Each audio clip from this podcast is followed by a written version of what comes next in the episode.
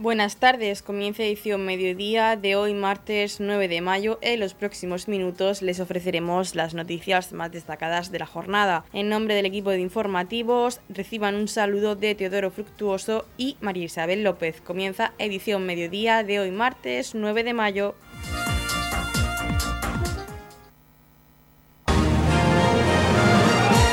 Edición mediodía. Servicios informativos. IFEPA se convertirá del 12 al 14 de mayo en la mayor plataforma comercial del automóvil de ocasión de la región de Murcia y provincias limítrofes.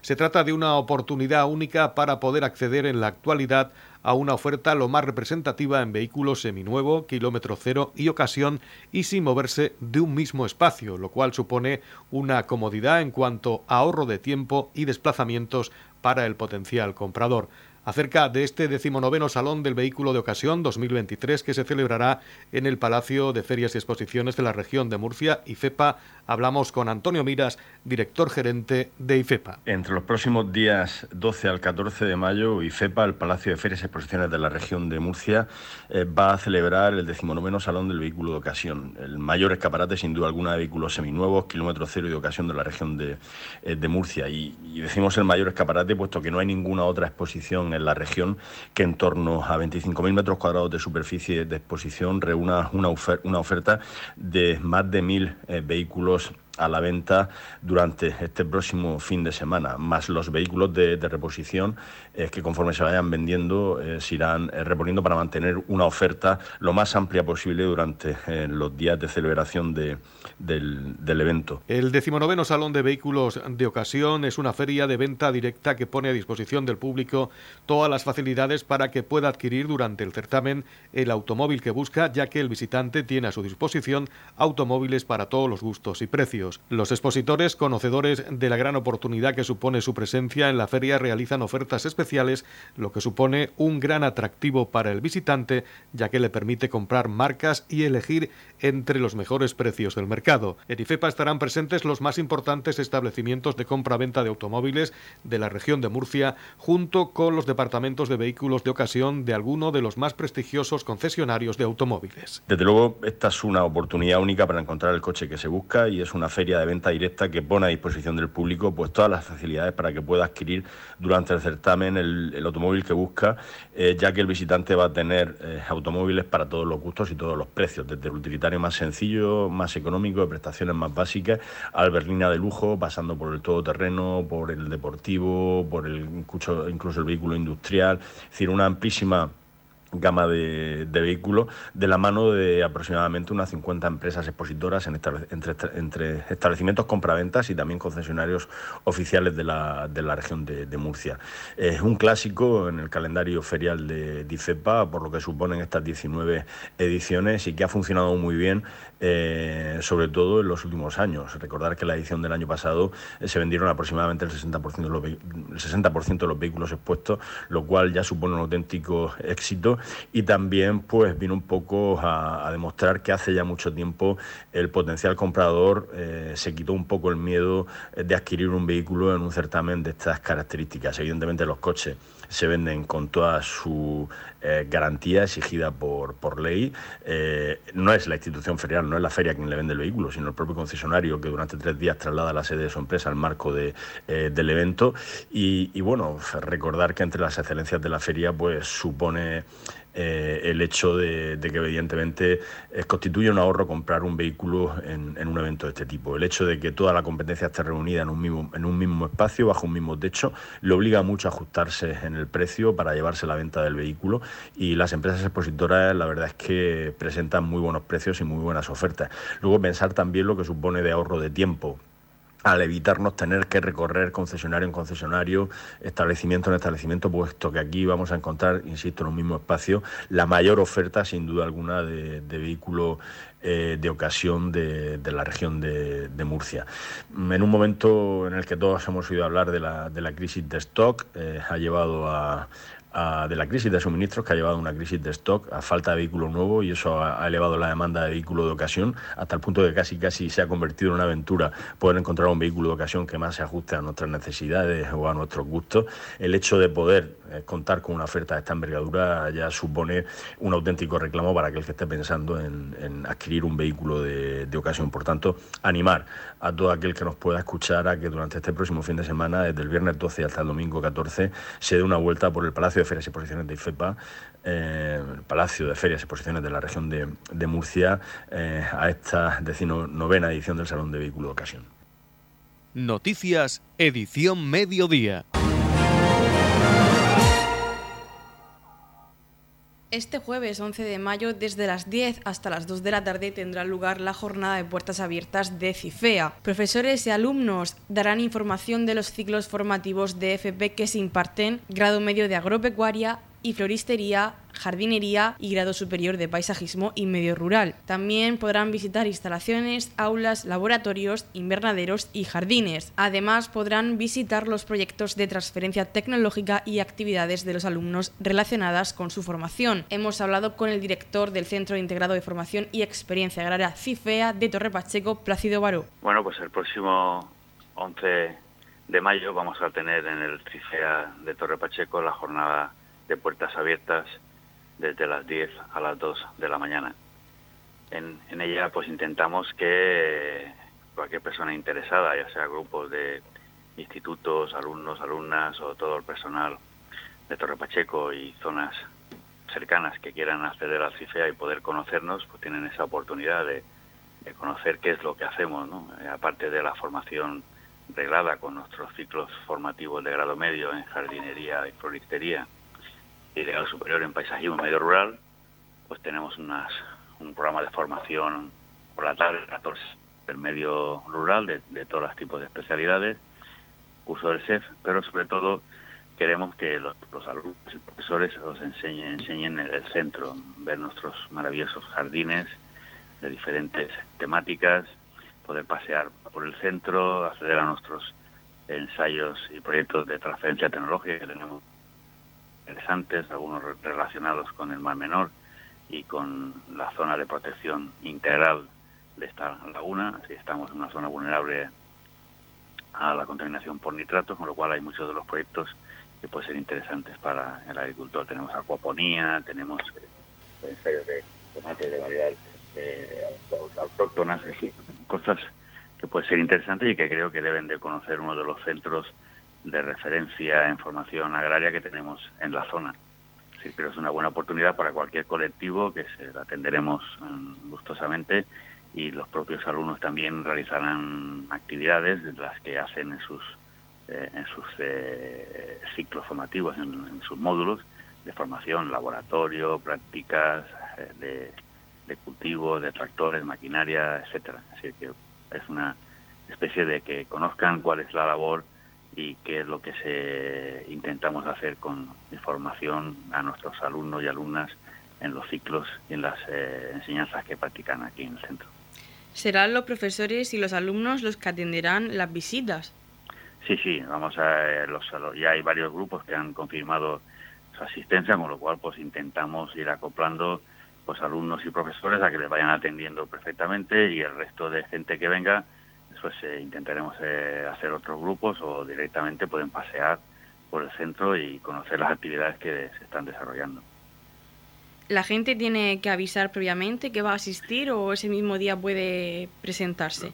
Hombre, si así nos avisan, pues es más fácil para nosotros poder organizar y poder atenderles mejor, con el fin de formar varios grupos y que puedan pasar por una serie de itinerarios otra cosa es que la gente que quiera venir y quiera entrar, pues también puede pasear y acoplándose al grupo. ¿no? Hombre, la idea sería que podemos intentar con el fin de facilitarles la visita y de enseñarles eh, pues lo máximo. ¿no? Entonces lo mejor sería que, eh, se, vayan apuntando y nosotros intentar planificar eh, y organizar las visitas. Pero es libre y pueden acceder quien quiera. ¿Y de qué forma puede informaros la gente de que va a asistir ese día? Pues nos pueden llamar al, centro al 968-578200 y decir que las personas que vienen y cuando vienen e intentaremos a acoplarles a un grupo para que puedan podamos enseñarles todo lo que hacemos aquí. La idea se trata de que una vez que vienen, pues intentar que se lleven la mayor información posible y que nos conozcan lo mejor. Sí, porque ese día, aparte de mostrar todas las instalaciones, también vais a dar información sobre los ciclos formativos que impartís.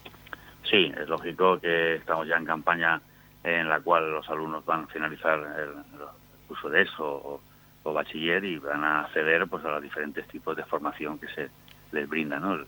Con lo cual, pues el que quiera acceder a la formación de toda la familia agraria, pues tiene grado medio y grado superior, como hemos comentado, entonces tendrá toda la información a vida eh, bueno, que, le podemos ofrecer y a la vez mm, poder observar directamente cuáles son las instalaciones, dónde va a poder acceder a sus estudios y, qué es lo que va a hacer, ¿no? Y los propios alumnos van a hacer pues las prácticas que están realizando, es decir, es, conocer realmente eh, dónde podría estudiar y ahí puede saber si realmente le interesa o no lo que va a hacer. Son enseñanzas muy específicas y muy prácticas. Nosotros lo que hacemos es tener muy prácticas, tenemos instalaciones para que toda la teoría es aplicada ¿eh? y prácticamente el 50% de las clases son prácticas. Y esta, estos ciclos formativos también van dirigidos a gente mayor que se quiera iniciar en estos cursos. Sí, no hay límite de edad, de hecho hemos tenido eh, pues personas eh, mayores, es decir, que se han jubilado y su, su pasión era la jardinería y, han estado aquí formándose porque lo que interesaba es tener conocimientos en jardinería o en agropecuaria. De hecho, bueno, pues sí, los hemos tenido y, y, realmente cuando te gusta algo como es esto y aquí puedes eh, practicarlo y, tener esos conocimientos, pues realmente es muy gratificante. Y los alumnos, como has mencionado, van a mostrar los proyectos de transferencia tecnológica y las actividades que están haciendo en este curso? Bueno, la verdad es que eh, para nosotros, bueno, para el CIFEA, yo como director, eh, pues eh, creo que se le ofrece una posibilidad que rara vez se le va a ofrecer a otros centros de formación, ya no solamente españoles, sino europeos, en las cuales un centro de formación de formación profesional agraria pueda acceder a proyectos de transferencia y proyectos de investigación que se están haciendo en el mismo centro. son proyectos que llevan otro personal técnico, pero que facilita a que nuestros alumnos, incluso los de grado medio superior, pero también los que practican lo que hacen así, se inscriben en los cursos de formación por la tarde, puedan conocer eh, esos proyectos, pero nuestros alumnos a la vez puedan hacer algunas prácticas en ellos y se les da una mayor información, por supuesto, todo lo que se está haciendo en el centro, a ellos se les hace partícipes, con lo cual tienen mm, la investigación y la transferencia tecnológica de la mano. Esto es un plus, eso es un, algo que salen ya eh, nuestros alumnos con este tipo de, formación, este tipo de enseñanzas, que les, va a servir mucho porque ya conocen qué es la, investigación y pueden mm, verla directamente y, tocarla. ¿no? Esto es un valor añadido que nuestros alumnos salen en este centro, con lo cual, pues a los visitantes que nos puedan ver esos días, pues habrá un técnico que, que les va a, a facilitar y enseñar pues nuestros proyectos de transferencia que estamos llevando a cabo pues ya solo nos queda que hagas una invitación a que la gente asista a estas puertas abiertas de CIFEA. Pues bien, yo invito a todo el personal que quiera conocernos. Realmente es un centro eh, pues modelo y que creo que es mm, bueno y necesario que se visite, que la gente al menos de Torre Pacheco y de zonas cercanas nos conozca. Realmente se van a quedar encantados, pues que le guste la jardinería, la agricultura en general, pues yo creo que hombre, lo digo yo, porque eh, a mí me encanta este tipo de cosas, por eso estamos aquí, pero realmente eh, encantador pues pasar por los jardines, con el sonido de las fuentes, con el agua, así es una zona verde que tenemos en Torre Pacheco y que creo que es digna de, de conocer. Solamente por pasearse por aquí vale la pena entrar y visitarnos. Radio Torre Pacheco les invita a escuchar el perfil del candidato un espacio radiofónico en el que le daremos a conocer con más profundidad a los candidatos que concurren a la alcaldía de Torre Pacheco en las elecciones municipales del próximo domingo 28 de mayo. Escuche el perfil del candidato en los informativos de Radio Torre Pacheco a las 13 y 20.30 horas. Comienza en Radio Torre Pacheco un nuevo espacio de entrevistas con los candidatos a la alcaldía de este municipio. Esto es El perfil del candidato, un espacio radiofónico en el que intentamos dar a conocer con más profundidad a quienes se presentan como candidatos a la alcaldía de Torrepacheco en las próximas elecciones municipales del domingo 28 de mayo. Hoy es el turno de José Francisco Garre Izquierdo. Pepe Paco, buenas tardes. Hola, buenas tardes, ¿qué hay, Teo? La primera pregunta que tenemos para ti es eh, que te definas. ¿Quién es Pepe Paco? Pepe Paco es un pachequero, nacido aquí en Torre Pacheco hace 50 años, eh, que ha desarrollado toda su vida eh, personal y profesional aquí, que está casado, que tiene dos hijos y que, bueno, pues que, quiere seguir siendo pachequero, quiere seguir continuar con su vida aquí y, que, su familia y, y sus hijos, como así lo han sido sus antecesores, pues, pues se sientan orgullosos de pertenecer a este pueblo. ¿Una palabra que crees que te puede definir como persona? Pues creo que se me podría definir como, como honesto. Yo creo que si hay algo que me define es la, honestidad. ¿Desde cuándo eh, se interesó Pepe Paco por la política activa y qué le ha llevado a ser el candidato por su partido? Eh, por la política realmente eh, estoy eh, he estado interesado toda, toda la vida. Prácticamente, pues yo recuerdo con 17 o 18 años ya me interesaba la política.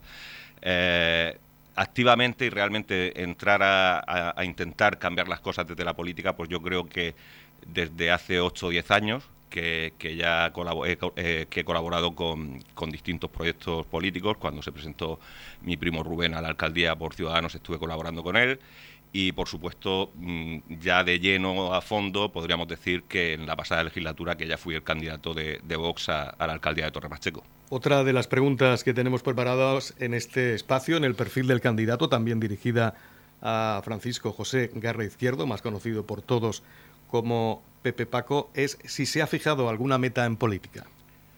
Realmente eh, fijarme una meta como tal, eh, no porque yo considero que, que la política es un medio, para, hacer cosas por los demás. Eh, entonces, realmente yo estoy aquí al servicio de, de, mis vecinos y cuando, cuando yo tenga que salir de aquí, pues saldré sin ningún trauma y sin ningún problema. Pero si hay una meta que a mí me gustaría conseguir, es conseguir eh, que Torre Pacheco vuelva a brillar con luz propia como lo hacía hace unos años y por supuesto eh, que nuestros vecinos se sientan orgullosos, igual que decía antes que mi familia se sienta orgulloso de pertenecer a este pueblo, que nuestros vecinos y, que todos nos sintamos orgullosos de ser pachequeros y de llevar el nombre de Torre Pacheco por, por allá por donde estemos, por donde vayamos. ¿Qué cualidades eh, personales piensa que tiene o los demás opinan que lo hacen ser el candidato idóneo a la alcaldía de Torre Pacheco? Pues yo creo que, me podría definir eh, que soy sincero, como he dicho antes también soy honesto.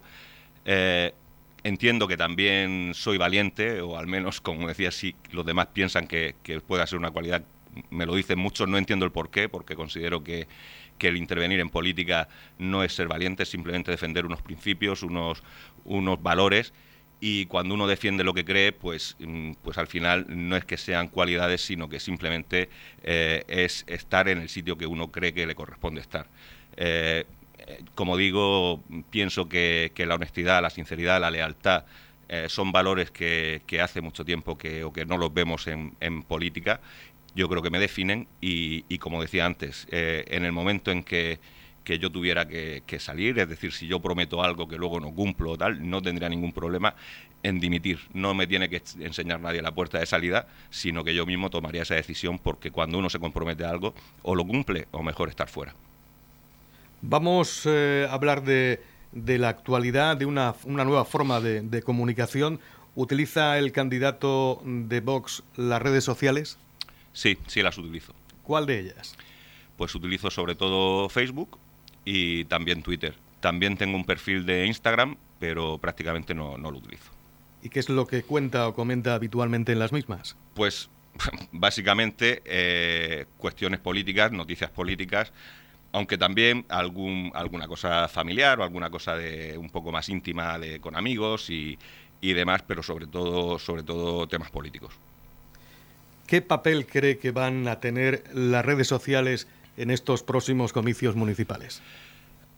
Mm, bueno, todos estamos viendo que las redes sociales tienen una gran influencia eh, hoy en día, bueno, o desde hace unos años en, a todos los niveles, ¿no? Tanto social como político, incluso eh, podríamos decir que, a nivel de presión social sobre, sobre, sobre los gobiernos y demás. Eh, creo que, van a tener mm, bastante repercusión o bastante influencia eh, pero nunca creo que, puedan llegar a ser determinantes, porque al final eh, lo que vale o lo que realmente la gente valora es la cercanía eh, de, las, de, los, de estos perfiles públicos, o en este caso de los candidatos, de la cercanía con sus vecinos.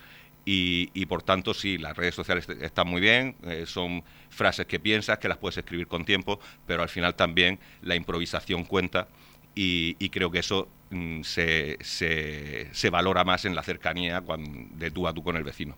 Si es elegido alcalde, ¿cuál sería la primera medida política que adoptaría?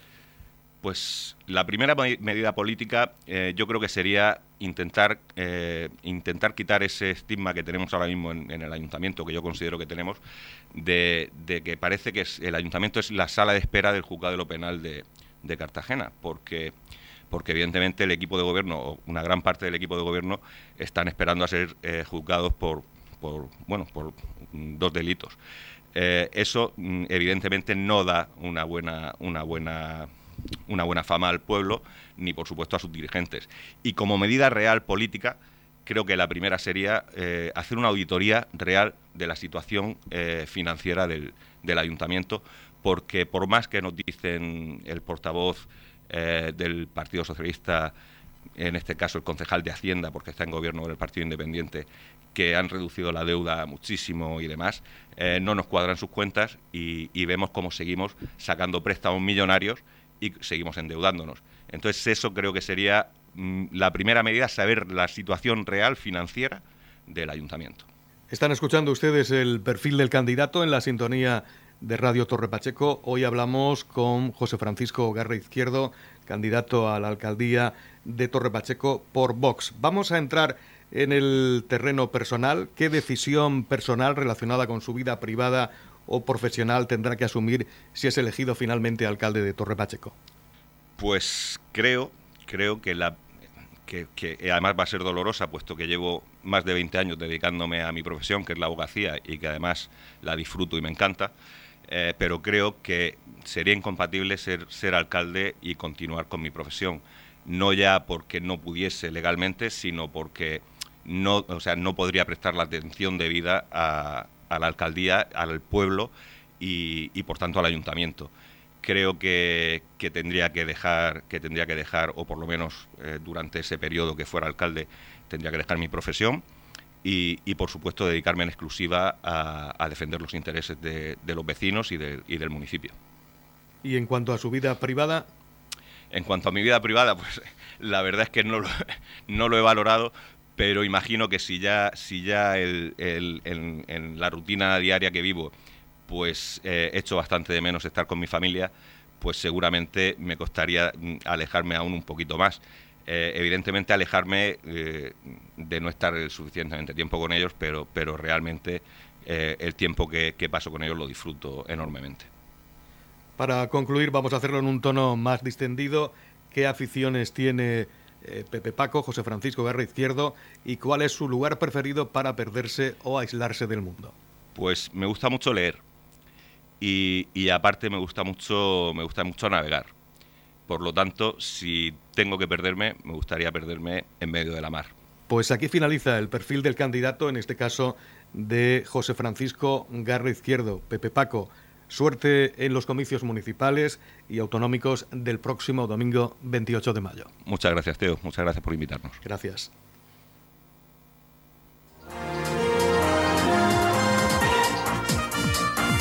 Edición Mediodía, el pulso diario de la actualidad local.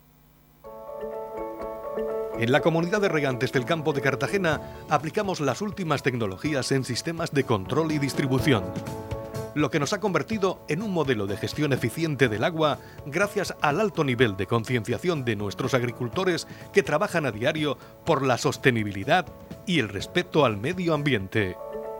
La comunidad de regantes del campo de Cartagena les ofrece la noticia agrícola del día.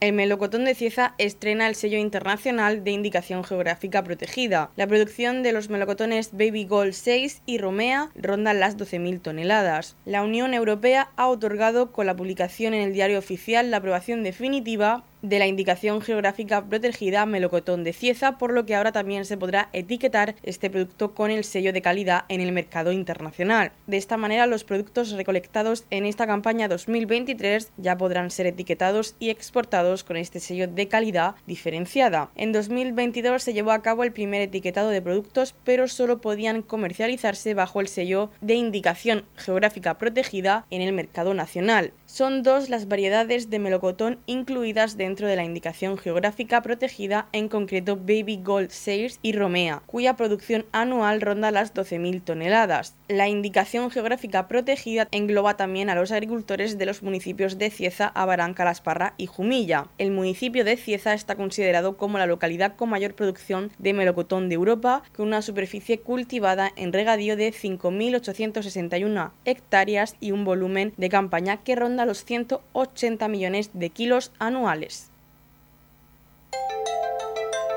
En la comunidad de regantes del campo de Cartagena aplicamos los últimos avances en innovación y desarrollo al servicio de una agricultura de regadío eficiente y respetuosa con nuestro entorno.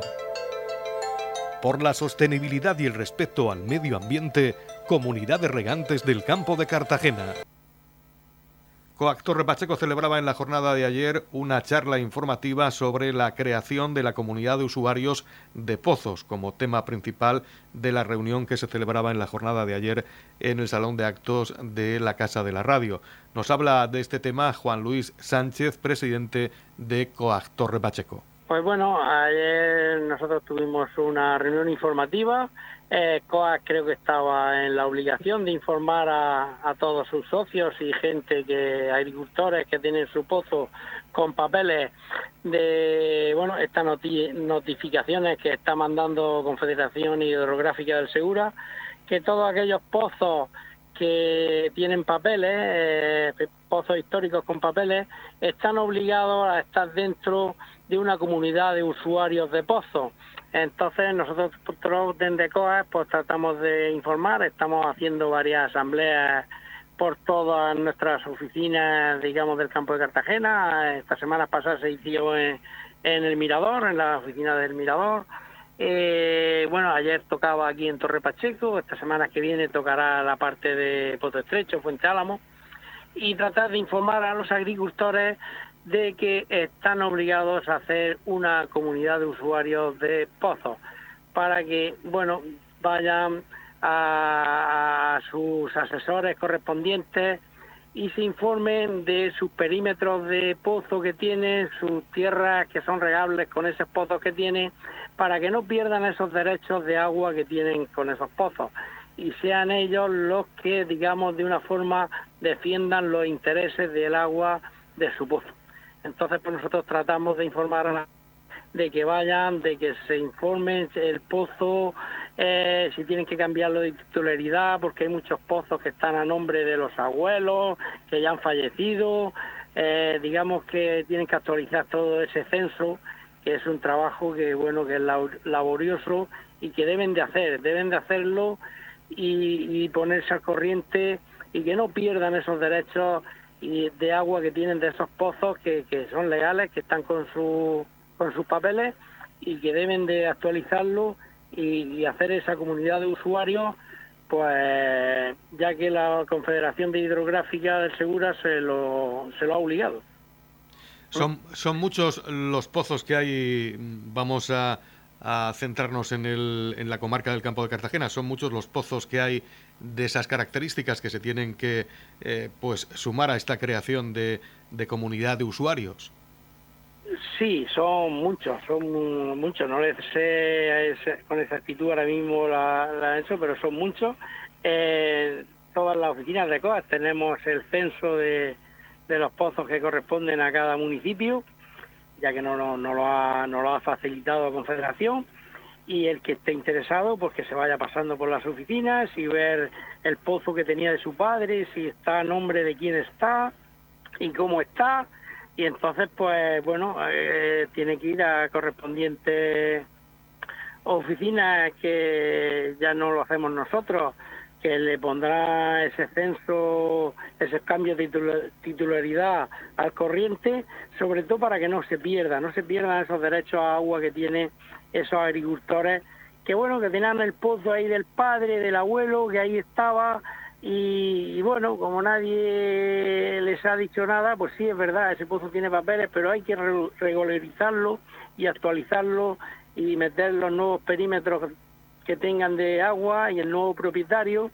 Y entonces pues digamos de una forma agrupar esos pozos en unas comunidades de usuarios que ya le digo que, que son obligatorios por confederación y que tiene fecha, ahora mismo no, no, no recuerdo ahora mismo la fecha de caducidad, pero que tiene fecha y lo único que tratamos desde la organización de COA pues es informar a esos agricultores de que lo vayan haciendo, de que no se queden fuera y que lo actualicen y que no pierdan, sobre todo lo más importante, que no pierdan esos derechos a agua que es tan importante que es para, para el campo, para nosotros. Los propietarios de esos pozos, si no eh, regularizan esa situación, llegará un momento en el que no podrán utilizar el agua de los mismos. Correcto, llegará un momento en que se quedarán fuera, no sé lo que luego pasará, luego pues habrá alegaciones y todo eso pues son historias y ya sabemos lo que pasa cuando se caducan los papeles, eh, luego cuesta trabajo recuperarlos, entonces eh, pedimos pues que no se queden fuera de que vayan a sus asesores correspondientes, que hay varios en la comarca que, que se dedican a arreglar todo este tema de papeles, y, y entonces pues que lo que los dicen y que lo, que lo pongan actualizado y que se informen mm, para empezar a hacer esa comunidad de usuarios de pozos y que sean ellos, sobre todo que sean ellos eh, los agricultores, los dolientes de los pozos, donde estén dentro de esa comunidad de usuarios, donde puedan defender sus derechos a agua y, bueno, dentro de una forma, pues siempre está en esa pataleta defendiendo sus derechos que, que tenían y que siguen teniendo, claro. Esta es una medida que, bueno, desde la Confederación Hidrográfica del Segura se pone en conocimiento de todos los agricultores que tengan un pozo de sequía o un pozo, en este caso, no son de sequía, en propiedad. Y mm, esto viene de nuevo pues a intentar de alguna forma eh, paliar la falta de agua que tenemos, la escasez de lluvias, la sequía pertinaz que eh, nos está afectando, bueno, no solamente a nivel regional, sino a nivel nacional. Digamos que esos pozos de sequía no, no entran todavía, Confederación no los tiene todavía, estamos intentando de que entren, pero todavía no han entrado esos pozos de sequía en dentro de esa comunidad de usuarios pero queremos que también. Y, bueno, eh, el tema de la sequía que comentaba, pues sí, eh, Confederación trata de una forma de controlar, eh, bueno, Confederación, todo el gobierno, controlar el agua y entonces, pues bueno, es una ley que ha puesto que quiere controlar todo el tema de los acuíferos, los acuíferos sobreexplotados, entonces tiene que ver cada usuario dónde tiene el pozo, en qué acuífero, digamos que tiene afectado su pozo y, y qué derecho de agua tiene. Y, bueno, en ese tema en el que está trabajando Confederación y es en el que quiere, pues bueno, sobre todo tener, tener controlado pues todas las extracciones de agua que se sacan de distintos acuíferos. Eh, hay dos acuíferos aquí en el campo de Cartagena, entonces eh, cada agricultor, pues según el acuífero que esté, le afecta de una forma o de otra y eso pues bueno es lo que de, nosotros intentamos de informarlo sobre todo que no se pierdan que no se pierdan esos derechos a agua que no se pierda ese agua que de que como mientras de esta sequía pues tan importante una gota de agua pues, bueno cuesta mucho. Venga de donde venga en la comunidad de regantes del campo de Cartagena aplicamos los últimos avances en innovación y desarrollo al servicio de una agricultura de regadío eficiente y respetuosa con nuestro entorno.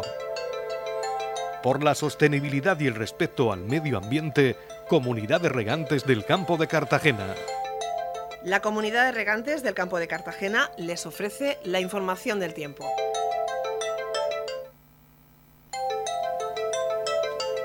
A continuación conocemos la información meteorológica para hoy martes 9 de mayo en la región de Murcia. Poca nubosidad, cielos poco nubosos con intervalos de nubes altas, las temperaturas se mantendrán sin cambios o irán en ascenso. El viento soplará flojo de dirección variable tendiendo al sur o suroeste por la tarde y aumentando de intensidad. La capital Murcia alcanzará una máxima de 31 grados y una mínima de 15. El campo de Cartagena alcanzará una máxima de 26 grados y una mínima de 17 y en el Mar Menor tendremos una máxima de 27 grados y una mínima de 14 grados. En la comunidad de regantes del campo de Cartagena trabajamos diariamente en la aplicación de las últimas tecnologías en nuestros sistemas de control y distribución.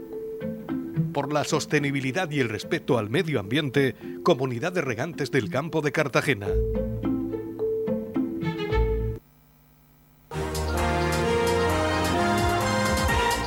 Hasta aquí lo más destacado de la información local. Volvemos con más noticias a partir de las 8 y media con edición de tarde. Y recuerden que edición mediodía lo pueden volver a escuchar en los podcasts de esta emisora que los pueden encontrar en el Facebook de Radio Torre Pacheco y también a través de nuestra web radiotorrepacheco.es donde encontrarán información actualizada. Les deseamos que pasen muy buena tarde de martes.